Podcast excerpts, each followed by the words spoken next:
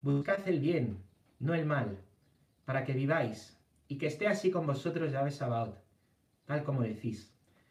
Aborreced el mal, amad el bien, implantad el derecho en la puerta.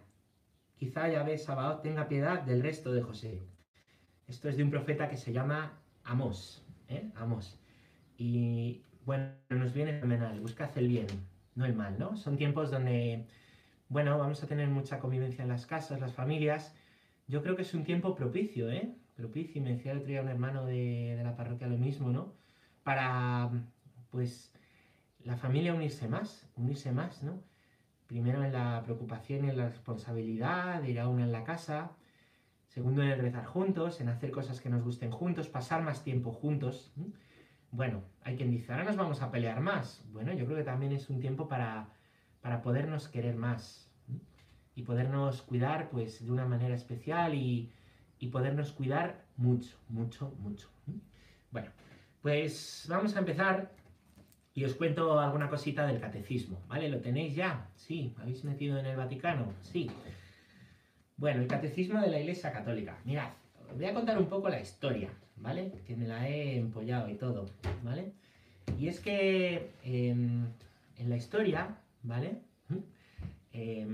Hay concilios en la historia de la Iglesia, reuniones que la Iglesia hace, ¿vale? Pues para, pues para, para decidir, ¿no? Para decidir, eh, pues el rumbo, ¿no? El rumbo de la Iglesia, escuchando a Dios, escuchando la voz de Dios, ¿no? Para eso tenemos a los obispos. El último concilio que, se ha celebrado es el concilio Vaticano II, ¿eh? que comienza en 1961 y termina en 1964. Se celebra, lógicamente, en el Vaticano, ¿no? En la Capilla Sistina. Y si es el segundo, es porque hay un primero, que se celebra a principios del siglo XIX y que no llega a clausurarse, ¿vale? En esta época, ¿quién es el Papa? ¿No? ¿Habéis nacido vosotros en este año? ¿Alguien había nacido en el en el 61, a lo mejor algunos sí. El Papa se llama Juan XXIII, que yo no le conocí, pero vamos, la gente dice que era, que era un Papa muy bueno, de hecho es llamado el Papa bueno por, su, por los fieles, ¿no? Y por la, por la Iglesia, ¿eh? Pablo VI no, casi aciertas, ¿no? Juan XXIII es el que convoca el concilio, ¿no? Ve que los tiempos están cambiando. Hoy vemos que los tiempos cambian muy deprisa, ¿no, chicos? Pues, pues ya en los años 60 parece que, que se estaban, ¿no? Se estaban cambiando ya los tiempos. Y bueno, había que acercar la palabra de Dios a los fieles, ¿no? Había que acercar la enseñanza de los, a los fieles de una manera nueva. Hay toda una renovación que se pide, ¿no? En la liturgia, que cambia, no era como la celebramos nosotros ahora, aunque era la misma misa, ¿eh? pero, pero no se hacía en, lengua, en la lengua vernácula, no se hacía en, en castellano, por ejemplo, sino que era en latín, ¿no? Y bueno, se pide también una vuelta a los padres de la iglesia, que son lo, los primeros escritores de la. Los primeros escritores de la, de la iglesia, ¿no? Los primeros que. Pues que comentaron los, los textos de los apóstoles, los descendientes de los apóstoles. Es bastante, bastante interesante, ¿no? Eh, esta historia. También se pide una, una renovación, ¿vale? Un estudio bíblico profundo, ¿no? Y bueno, pues, pues eso es lo que se quiere en el concilio. Y el concilio lo hace, ¿no? El concilio lo empieza, lo empieza efectivamente Juan XXIII, pero ¿quién lo, termi ¿quién lo termina? Pablo VI, que es otro papa, porque Juan XXIII muere estando el concilio ya empezado. Pablo VI es un papa santo, verdaderamente, sufrió mucho porque la época del posconcilio fue una época de mucha confusión, donde se iban aprobando pues algunas, algunas formas nuevas y donde eh, también quizá hubo una especie de, de péndulo en la iglesia, ¿no? Eh, bueno, y de muchas formas eh, litúrgicas, al verlas algunas con mucho rigor, nos fuimos a otro extremo, ¿no? Que tampoco, que desde luego no, no, no, era, no era sano, ¿no? Bueno, se hacía, entiendo, lo que se podía, y este concilio, ¿vale? ¿Qué pide? ¿Qué pide? Pues, pues muy fácil, ¿no? Lo que pide es que se haga un catecismo, es decir, que se apruebe un libro, ¿vale? Donde se diga lo que dice la iglesia, ¿no? A veces nos dicen, oye, ¿qué dice la iglesia de no sé qué? O, la iglesia dice esto de no sé cuánto. Bueno, pues mira a ver qué dice el catecismo, ¿vale? Es que la iglesia tal, pues lee el catecismo. Lo que dice la iglesia es esto. Luego ya el resto de cosas, pues, pues las dice la iglesia o no las dice la iglesia. Hay mucha leyenda urbana, hay mucho, hay mucho bulo, hay mucha historia, ¿no? Conviene conocerlo, ¿no? Entonces, bueno, pues ¿cuándo, cuándo, cuándo se va a hacer el catecismo? El concilio termina en el 64, que es cuando, cuando se ha pedido, y bueno, pues Juan Pablo II, otro gran papa santo, ¿eh? magno, y grande, ¿no? Fijaros, hemos tenido una suerte y una, bueno, un regalo de Dios los, los tiempos que estamos viviendo, ¿eh? De los papas, ¿no? Pues San Juan Pablo II, año 1985, ¿habéis nacido ahí ya? ¿Habéis nacido? Yo todavía no, ¿eh? Yo soy un millennial, pero muy millennial, ¿no? 1986 yo. En el año 1985 el Papa Juan Pablo II convoca, convoca un sínodo, ¿vale? Un sínodo. ¿Y qué es un sínodo? Eh, pues es una reunión de los obispos o de algunos obispos del mundo, ¿no? Es como un concilio permanente, pero más pequeño, ¿no? Para tratar algunos temitas, ¿no? Eh, bueno, hay sínodos que son para toda la iglesia. Por ejemplo, el último que aquí hemos tenido ha sido el de los jóvenes, anteriormente el de la familia, he convocado otro para dentro de, un par de años, eh, si, no seguimos aislados. Después tenemos también eh, sínodos locales, ¿no? Seguro que habéis oído hablar del sínodo de la, sínodo de la Amazonia, ¿vale? Pues el sínodo de la Amazonia es para la región de la Amazonia. Bueno, pues se convoca este sínodo. Los sínodos suelen ser cada tres años, más o menos. Cada tres años, obispos del mundo se reúnen a hablar de un tema, ¿vale? Y hay algunos que son extraordinarios, ¿vale? Extraordinarios es que son extras, ¿vale? Extras. Además del ordinario, más, ¿vale? Entonces, en este año, pues, pues, pues el Papa lo pide, ¿vale? Y se pone en marcha, pues, pues toda una, una comisión, ¿vale? De obispos de todo el mundo, cardenales, estudiosos, teólogos, bueno, gente, gente que sabe, ¿no? Gente que sabe, eh, pues para elaborar un catecismo, para, escribir esto. Claro, esto, esto, esto no es lo que se le ocurre a uno y lo hace y lo da, y toma, ¿no? Como uno que escribe un libro y pues no. Sino que esto, eh, por cierto, uno que escribe un libro, bueno, recomendación. Eh, esto no es así, ¿no? Esto no se hace así, así no se hacen las cosas, sino que hay toda una comisión, ¿y sabéis quién está al frente de la comisión que hace el catecismo? ¿Mm? No sé si os suena un tal cardenal Joseph, Joseph Ratzinger. ¿Mm? Ratzinger, actual Benedicto XVI, Papa emérito, que es el encargado, es una de las grandes mentes pensantes ¿no? de la iglesia. Me decía el otro una chica de la parroquia, yo, aunque solo sea a mí un argumento para la fe, un argumento que tengo yo para la fe y para tener fe, es que Joseph Ratzinger es católico. Pues es un argumento buenísimo, ¿no? Porque Joseph Ratzinger es un hombre de una cabeza extraordinaria, ¿no? Pero inteligentísimo y, humilde, ¿eh? Humilde. Eh, hay que leerle, hay que leerle, ¿no? En la prensa dicen que tal, pues porque, yo qué sé, la prensa, yo como siempre digo, hay que leer las cosas. Bueno, pues, pues nada. Se pregunta a todos los episcopados, se van haciendo versiones, se elabora una versión, luego otra, luego otra, luego otra, ¿no? Y así, así se va, pues poquito a poco elaborando, ¿vale? Elaborando el, catecismo de, la Iglesia Católica. ¿Qué sucede? Os cuento, tengo aquí las fechas apuntadas que si no se me olvidan tanto lío estos días, ¿no? Bueno, después de haber preguntado a obispos, a congregaciones religiosas de, todo el mundo, a superiores religiosos, religiosas de todo el mundo, año 1992, ¿qué sucede? Los Juegos Olímpicos, la Expo de Sevilla. ¿Y habéis nacido ya en el 92 todos? Alguno todavía no habría nacido en el 92. Eso ya son centennials, ¿no? Pues en el año 1992 Juan Pablo II promulga, promulga el, eh, y aprueba ¿no? el texto definitivo del catecismo. Dice que es, como, ¿cómo deciros? Dice como una sinfonía de la fe. ¿Habéis visto una sinfonía? Cada uno toca, Si cada uno tocara lo suyo, aquello sería cacofónico, ¿no? Sería tremendo, tremendo, malísimo, ¿no? Oye, ¿cuánta gente no nació en el 92? Madre, me siento viejísimo. 2003, chaval. Bueno, pues pues saludos a todos los jóvenes eh, que nos estáis viendo, con el café, por supuesto, o el colacao. Pues, pues una sinfonía. En cambio, si todos tocan a la vez, ¿no? Tocan todos a la vez, instrumentos muy variados, aquello suena precioso, pero maravilloso y bonito, ¿eh? Muy bonito, muy bonito, ¿no? Bueno, pues, pues esto es lo que dice Juan Pablo II, ¿Qué es el catecismo? Este libro, eh, que os invito a que vayamos leyendo, es como una gran sinfonía de la fe, ¿vale? Aquí está todo, todo, y además es que todo casa y que todo está unido, ¿vale? Esto es como, habéis ido a la playa, ¿no? Ahora no podemos ir, ¿eh? Pero esto es como deciros, como cuando vas a la playa están los puestos estos de a pie de playa vendiendo collares y pulseras, ¿no? Que siempre le compra uno a su madre, a su novia, ¿no? Y las camisetas de yo está en Torrevieja, yo está en Benidorm, bueno, pues, pues ahí hay un montón de collares, ¿vale? Y os imagináis, ¿no? Pues tú coges de un collar y te llevas un montón, pues porque están engarzados, ¿no? ¿Vale? Y tienes que soltarlos. Pues algo así es el catecismo, esto es así, ¿vale? Tú coges algo, pero te llevas todo lo demás, porque la fe está unida, porque la fe es íntegra. Por eso os digo que, que vivir la fe es una herramienta muy poderosa para estos tiempos, muy poderosa, porque la fe es totalmente coherente con el corazón humano.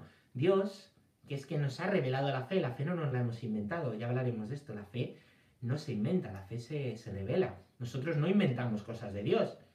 Hay quien sí, pero eso no lo dice la iglesia, eso son proyecciones que nos hacemos de Dios, pero bueno, si quieres proyecciones, vete al cine, ¿no? Ahora tampoco, ni cine ni playa.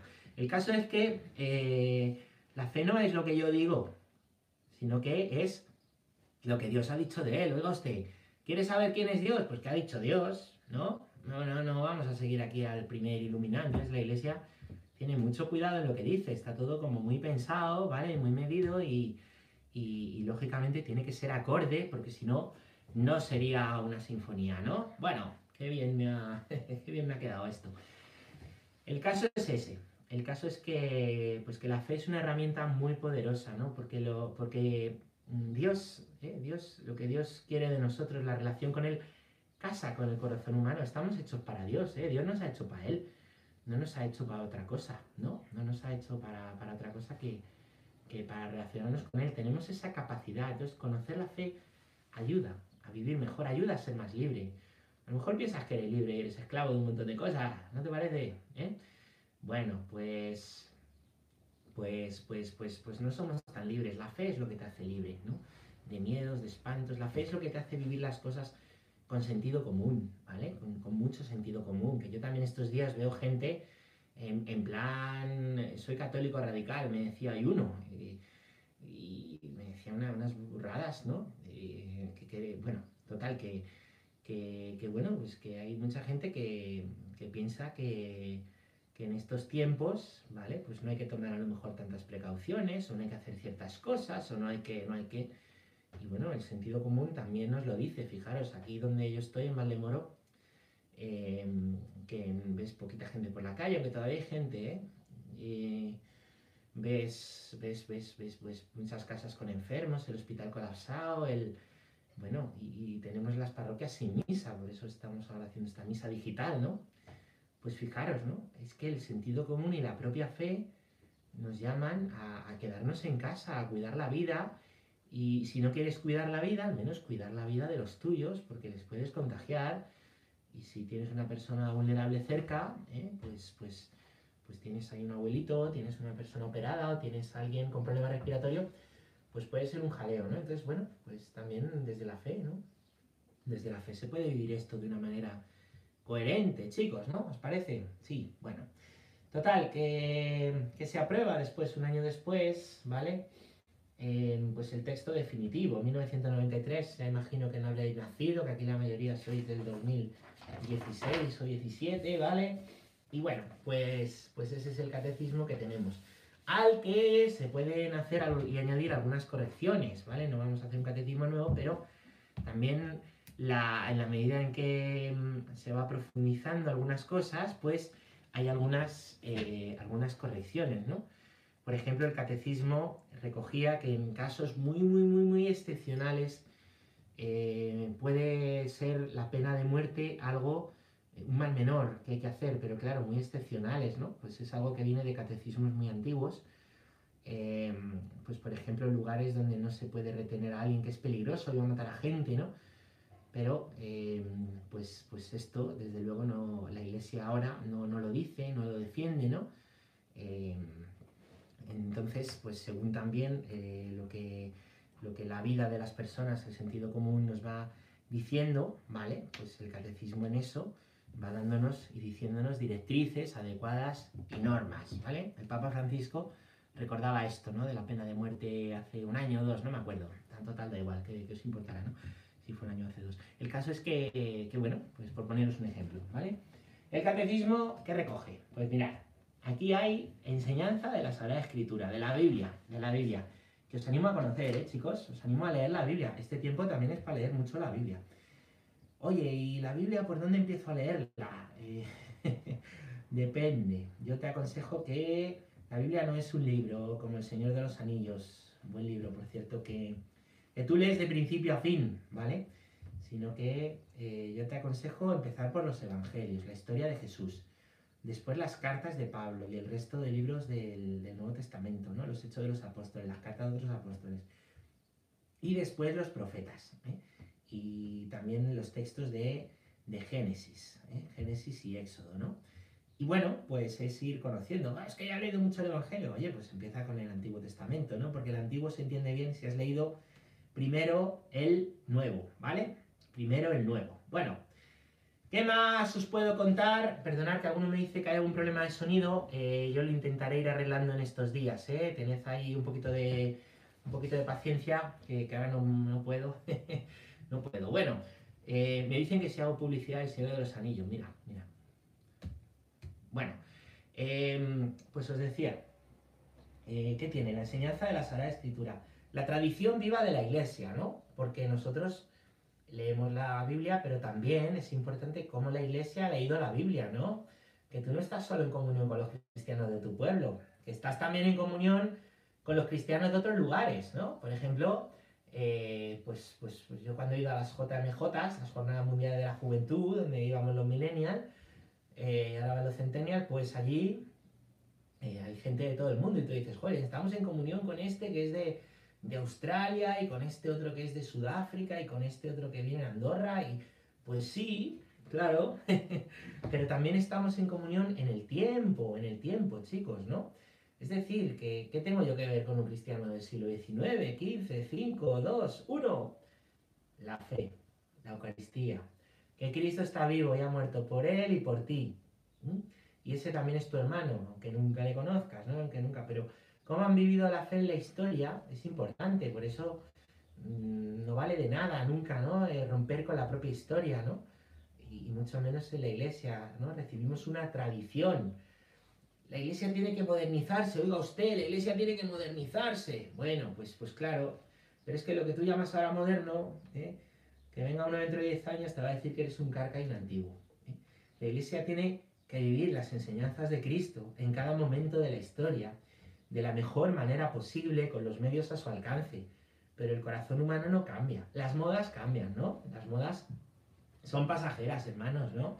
Las modas son, pues mira, busca, busca una foto, busca una foto tuya antigua, o pide una foto a tu madre de cómo iban los jóvenes en su época, o pídele, pues, son modas, igual que las ideologías, las ideologías pues, pues pasan, son pasajeras, ¿no? Y en la iglesia hay muchas cosas pues que, que son lenguajes, tratar de, pues mira, ahora hacemos aquí el Evangelio por internet, ¿no? Tratar de llevar el Evangelio a la gente, la palabra de Dios, pero lo del 20, ¿no? Es una moda bastante pasajera, ¿no? Pero diga usted, aquí lo que queremos es lo que da vida siempre, ahora y hace mil años, y eso es el Evangelio. El Evangelio no cambia, nosotros cambiamos, ¿vale? Nosotros cambiamos. Hay que agarrarse a lo que no pasa, porque lo que pasa se acaba, ¿no? Una vez, una vez me decía, ¿quién era? Eh, un compañero me contaba una historia, ¿no? De un, no sé si era, bah, me lo invento, da igual, luego lo buscáis en Google, ¿no? era un cardenal francés de París, ¿no? Que le dijo a, le dijo a Napoleón, eh, Napoleón le dijo a él, bueno, y también queremos acabar con la fe en Francia y en Europa, ¿no? Y, con la iglesia, queremos acabar con la iglesia. Y, dijo este cardenal, no se moleste, que llevamos nosotros 1900 años intentándolo, ¿no? Pues, pues es verdad, ¿no? Las ideologías, pues que tanto prometen, al final se pasan, se acaban, se terminan. ¿Y qué queda, chicos? Pues queda la fe. ¿eh? La fe no pasa, la fe no pasa. Y esto es la iglesia, ¿no? quien ha, pues quien ha mm, conservado la fe. ¿Y qué tenemos que hacer nosotros? Como decía la palabra de Dios, ¿no?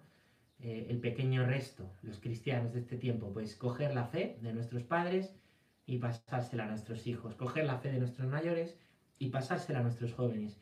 ¿Y cómo? Viviéndola.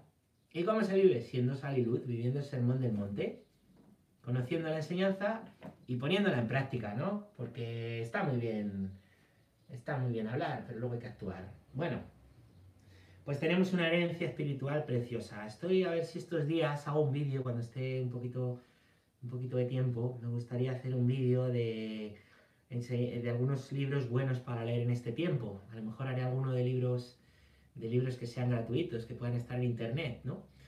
Em, porque no podremos comprar libros, claro.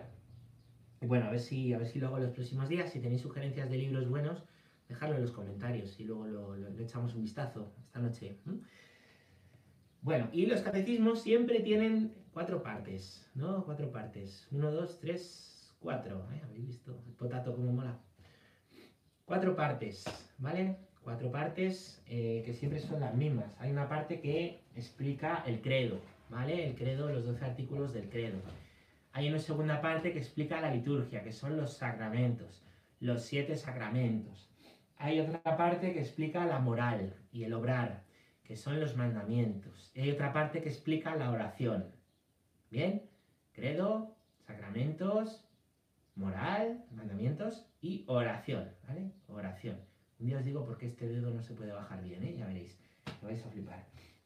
Bueno, pues esas son las cuatro partes del, catecismo. Es lo que vamos a tratar de, pues, empezar a leer y de empezar a, a estudiar en, en, los próximos días. Antes de esas cuatro partes, ¿vale? Hay un pequeño prólogo y una pequeña introducción, ¿vale? Que, pues que nos va a servir de ayuda, ¿vale? Que, viene en nuestro, en nuestro rescate y en nuestra ayuda. ¿vale? Bueno, pues de momento hasta aquí la enseñanza de hoy, eh, de esta introducción, ¿vale? Si os parece, eh, vamos a abrir ahora un turno de preguntas, turno para que podáis hacer preguntas, decir preguntas de esto que hemos hablado, o a lo mejor de, pues de otras cosas, ahora que están empezando las, las cuarentenas, ¿vale? Si me las vais poniendo aquí las preguntas, yo las puedo ir respondiendo, ¿vale? Vamos a, leerlas. Por cierto, he descubierto que hay un Funko del coronavirus. ¿eh? Hay un Funko del maldito coronavirus que no puedo ni ver, ¿no? Y que bueno, le voy a poner aquí a los pies de Gandalf, porque Gandalf le va a vencer.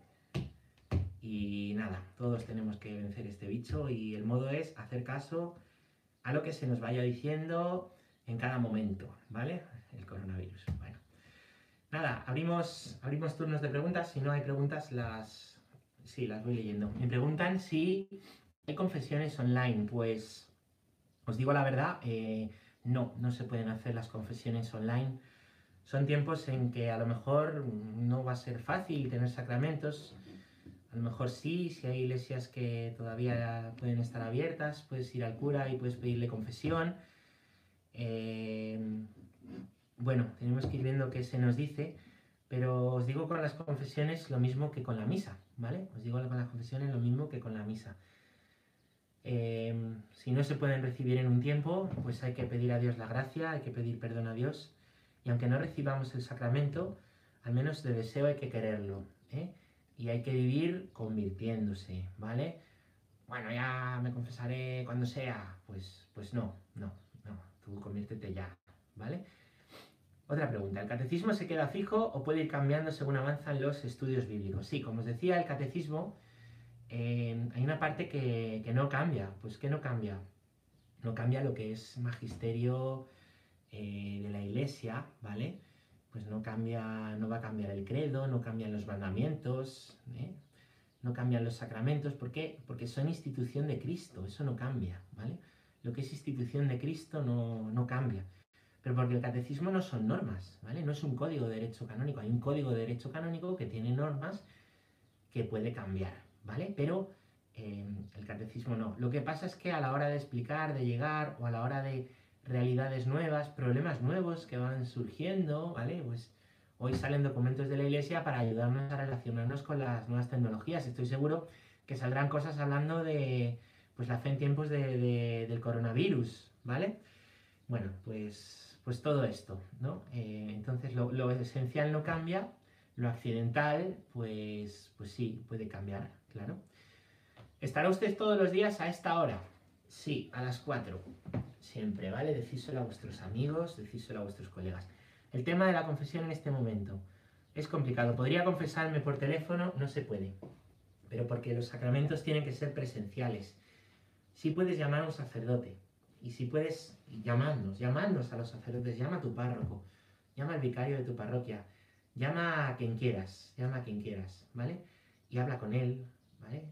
O, o padre, estése pendiente o mándeme cosas, ¿no? O a ver si, pues estate atento a los sacerdotes que vamos poniendo cosas, ¿no? Habla, ¿no? Habla, aunque no te pueda hacer la oración de absolución, puedes hablarle, hablarle de tus pecados, de cómo estás viviendo todo, y él puede darte una palabra de parte de Dios, puede confortarte, ¿vale? Otra pregunta. Em, ¿A todos estos cambios en catecismo y en la iglesia es pedagogía de Dios? Bueno, hay cambios en la pedagogía, eso también sí, ¿no? En los modos. De hecho, no creo que los padres de la iglesia, que predicaban aquí con una calavera en la mano, em, pues, pues usaran estos medios que, usamos nosotros ahora, como aquí que estoy con el iPad, ¿no? ¿Qué va a pasar con las, el domingo de Ramos, la Pascua? Pues no lo sé, no lo sabemos, no lo sabemos. No lo sabemos. Puede ser difícil para todos, puede ser difícil si la cuarentena va muy larga. Nosotros ahora, mirar, está siendo una cuaresma muy cuaresma, chicos, ¿no? Yo el otro día pensaba, ¿cuántas veces nosotros decimos estoy de desierto porque a lo mejor nos va un poquito mal o porque... Pero esto es distinto, ¿no? Esto es un desierto en el que yo desde luego no había estado nunca, nunca, ¿no? Y y creo que ninguno de vosotros tampoco, ¿no? Es algo nuevo. Es doloroso, es doloroso, es preocupante, pero también es verdad que la mano de Dios está, ¿no? Porque, mira, Jesús fue al desierto porque le llevó el Espíritu Santo, ¿no? Y ahí en el desierto fue tentado. En el desierto la tentación es más fuerte, la desesperanza es más fuerte, todo es más fuerte. Pero, pero no perdáis la fe y la esperanza, ¿no? No perdáis la fe y la esperanza. Ayudaros mucho a, a poderlo eh, pues a poderlo, ¿cómo deciros?, mantener, ¿no? Mantener la fe en las casas, ¿no? Igual que Pablo dice, dice, oiga, pues he corrido bien la carrera, he mantenido la fe, pues os animo a hacerlo. No sabemos cuánto tiempo vamos a estar sin misas, no sabemos cuánto tiempo vamos a, cuánto tiempo vamos a, pues poder eh, estar sin, comulgar, no lo sabemos. Sé que las misas van a ser preciosas, sé que con todo esto, o espero, vamos a valorar más lo que es la comunión y la misa, ¿no? Vamos a valorarlo muchísimo más. Pero nosotros lo que tenemos que hacer es vivir unidos a Dios cada día. Eso me lleva a contestar otra pregunta que leí ahora. Consejos para vivir este tiempo, esta cuaresma. Vivir, a, vivir unidos a Dios cada día. Concretando, mi consejo es que, que os hagáis un horario que os hagáis un horario que incluya eh, pues tiempo de pues que incluya no levantarse muy tarde, que incluya no acostarse muy tarde, orden es fundamental, eh, que comáis bien y durmáis bien y que tenga tiempos para Dios, que tenga tiempos para rezar. Si son en familias se puede rezar el rosario, se puede rezar juntos, ¿no? O rezar los laudes, o rezar las vísperas, o poneros alguna misa online. Aquí en el canal estáis invitados todos los días a las siete y media y si no, se queda la misa colgada para los que lleguen después. Un tiempo donde haya también, pues si tenéis que trabajar o teletrabajar, pues, pues teletrabajar, que esté, pero con horario, ¿no? Un tiempo que sea de, formación, de leer cosas que os gusten o estudiar cosas, ¿eh? Os animo mucho a, mucho a hacerlo, muchísimo a hacerlo, ¿vale? Em, por último, os diría que pues que tengáis tiempo también de ocio juntos, ¿eh? que aprovechéis también pues leer cosas que os gustan, jugar, ¿eh? pues también hay que pasarlo bien. Pero bueno, que tengáis ahí más o menos un horario y yo no aconsejo estar todo el día pegando a la tele oyendo penas, no es bueno, no, no es bueno, porque es que lo importante ya lo sabemos y lo que venga importante lo vamos a saber. ¿eh? Entonces, eso, bueno, eso, eso os, puedo, os puedo comentar, ¿vale? Me decía Eloy Menchen, que es un hermano sacerdote, ¿no? Hacer un acto de contrición perfecta, y tiene razón, aunque no se pueda recibir, eh, no se pueda recibir la, confesión, ¿vale? La absolución, pero sí se puede hacer un acto de, contrición y la confesión no es solo cuando uno va y se confiesa y ya está, ¿no? La confesión empieza con el examen de conciencia y continúa con el dolor de los pecados. y teniendo dolor de los pecados, uno hace un acto de contrición, ¿vale? O sea que, la confesión es muchísimo más amplia, ¿vale? Aunque no haya solución. La misa de hoy sábado, eh, ya sé que podría ser la de domingo, pero vamos a hacer la del sábado para no repetirla mañana, ¿vale? Además hoy es la parábola del hijo pródigo, que a mí me gusta mucho poder hablar de, poder hablar de ella, ¿vale? Así que será la misa de el sábado, pensando en la gente que va a misa todos los días, ¿no? Estoy en aislamiento domiciliario por coronavirus. El Señor me envía mucha paz cada día con vosotros, sacerdotes de la diócesis. Esto lo dice Álvaro Márquez. Muchas gracias, muchas gracias Álvaro. Muchas gracias. En la misa de hoy en la de todos los días pedimos por los moribundos, por los que han fallecido. Yo hoy pues me he enterado de dos personas que han muerto. Uno pues, pues se llama Jesús, es el... Eh, pues es de la parroquia, es el padre de una mujer de la, parroquia. Después también eh, pues, pues ha muerto una mujer de la parroquia de misa diaria que se llama Carmen. Hoy he entrado en el hospital pues, a dar una unción a una persona y ha sido tremendo porque había otra persona que era la hija de esta señora, ¿no? Yo no me había enterado ni de que esta señora estaba mala, ni de que había fallecido su madre, ¿no? Y bueno, se me caían a los pies, ¿no? Mirar, esto es un poco como una guerra, ¿no? Eh, de verdad, ¿no? Una guerra eh, que parece que a lo mejor, bueno, si a lo mejor en la casa hay cuarentena, pues lo entenderéis, pero a lo mejor en la calle, bueno, la vez desierta, no parece tanto, pero, pero si vas a un hospital, aquí en Valdemoro, yo estoy en Valdemoro, que es uno de los epicentros, el foco, uno de los focos, pues, pues el hospital es, es un trabajo admirable el de los sanitarios, el de los médicos. Me gustaría hacer un vídeo dedicado a vosotros, sanitarios y médicos.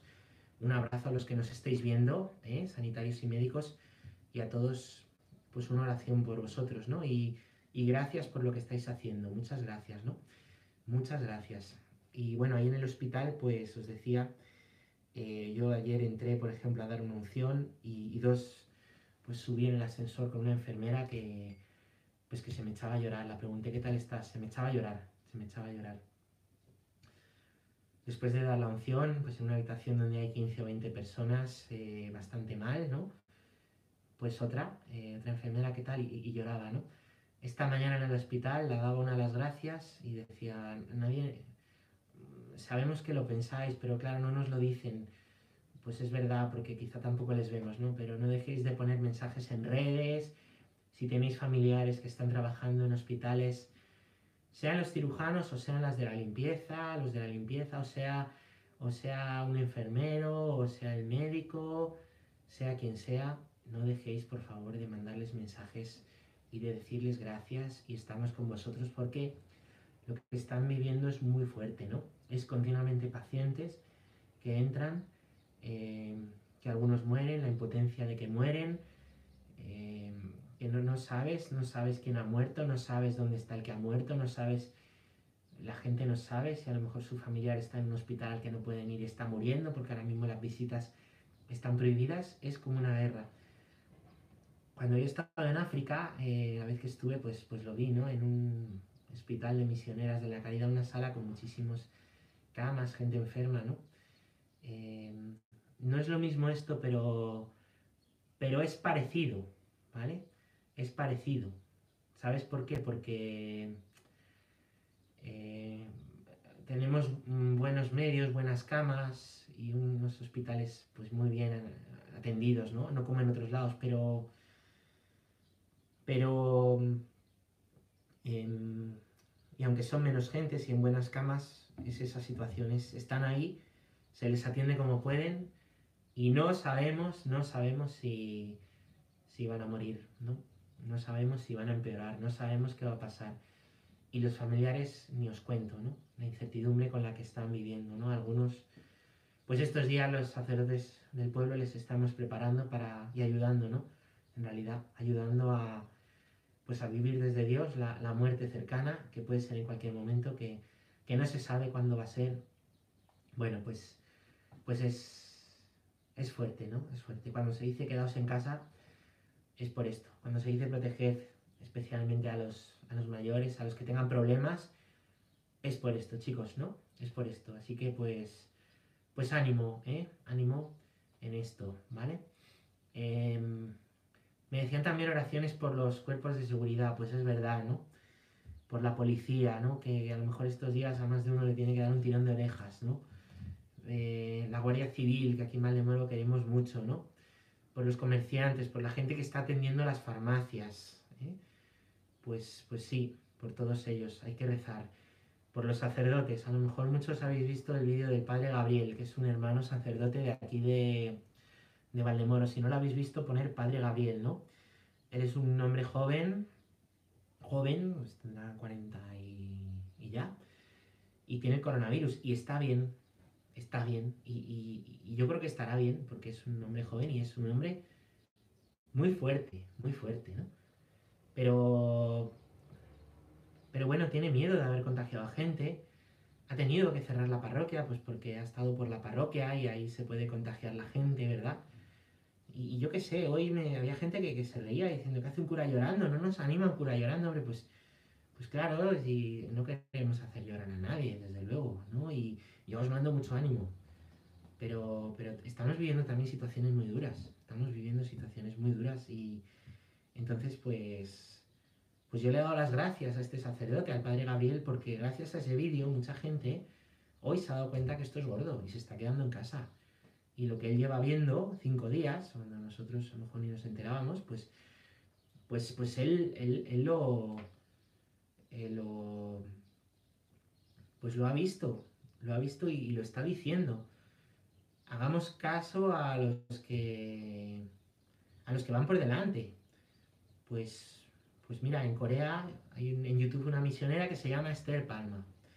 Esther Palma. Y Esther Palma, pues pues ahí en Corea están en cuarentena, llevan sin misas tres semanas. Es muy duro. Pero pasaos por su canal, ¿no? Lo están viviendo, lo están pasando, ¿no? Ayuda, ¿no? Ver lo que ha hecho Italia. ¿eh? Y ahora ayuda a ver, de verdad, pues lo que, lo que estamos haciendo en Valdemoro. Y a mí me ha ayudado mucho este sacerdote, hermano mío de Valdemoro, ¿no? El padre Gaby. Muchísimo, ¿no? Muchísimo. Y luego me recordaba a alguien que, Maite, ¿no? Que, pues que Cristo también lloró, pues ante la cruz, pues, pues claro, claro. Y cuando murió Lázaro y, y, no pasa nada, no pasa nada, no pasa nada, ¿vale? Entonces, bueno, pues, pues ánimo, ánimo, ¿eh? ánimo. Tengamos más fe que miedo, pero pues preocupación tenemos y si tenemos a alguien, pues, pues, pues también podemos llorar, ¿eh? todos. Y no pasa nada, no pasa nada, ¿vale? Mantener el ánimo yo creo que es mantener la fe, chicos. Mantener el ánimo es mantener la fe. Mirad, la esperanza cristiana, chicos, la esperanza cristiana es cuando todo se acaba, cuando las esperanzas humanas se acaban, entra la cristiana, ¿vale? Nosotros esperamos que haya cosas, esperamos cosas. Esperamos cosas, pero y a veces pasan y a veces no, ¿vale? Que se cumplan mis buenos deseos, pues a lo mejor se cumple o a lo mejor no. Que Dios haga no sé qué, que Dios haga pues pues pues bueno, pues, pues Dios no puede hacer siempre lo que tú quieres y a veces mm, también por la libertad humana, pues pasan cosas. Dios no es un genio de una lámpara mágica, ¿eh? Dios no es... Dios no es el trébol de las cuatro hojas, no es... No es el gnomo de la suerte que tú le pides y él hace, ¿no? No funciona así. El que tiene fe llora como el que no la tiene, ¿no? ¿A quién seguimos? ¿A un crucificado? ¿A uno que ha llorado? ¿Eh? a uno que ha llorado. Entonces, bueno, pues, pues es así. Em, tranquilos, tranquilos que, que, pues que estas cosas eh, suceden, estas cosas eh, ocurren, ¿vale? Y, bueno, pues cuando toda esperanza humana se cae, entra la esperanza cristiana. ¿Y qué es la esperanza cristiana? Pues esperar cuando no queda esperanza. Y eso os animo en este tiempo, especialmente a los enfermos, a los que tenéis gente, esperar contra toda esperanza. ¿Por qué? Porque nosotros no nos quedamos en la cruz, ¿no? Llevamos cruces al cuello. Yo la tengo aquí. Llevamos cruces. Yo tengo aquí mi cruz. No, esta la, tengo otra cruz de mano aquí. Bueno, la cruz no es un adorno bonito, ¿no? No nos pondría. Yo no me pondría una silla eléctrica al cuello. ¿No? No, voy a Estados Unidos. Mira una sillita eléctrica de plata que me han traído de, Wisconsin, ¿no? No, no, chicos, ¿eh? Nosotros seguimos a un crucificado seguimos a un crucificado. Es decir, la cruz no es un adorno, es un recordatorio de que Dios nos entiende porque ha pasado la muerte. Me decía el otro día un sacerdote, tú ahora vas a entender mejor a los que vayan por detrás pasando esto. Y digo, pues es verdad. Pues el que va pasando algo, ¿no? los que estéis viviendo tragedia de enfermedad, de familiares, que es muy duro y mucho ánimo y mucha fe, ¿vale? Pues seguro que podéis entender mejor a los que lo tengan que pasar en los próximos días. Seguro, seguro. ¿Por qué Cristo no se entiende? Porque ha pasado la muerte. Es que Dios no quiere ser un Dios lejano como el que juega a los Sims o al Minecraft.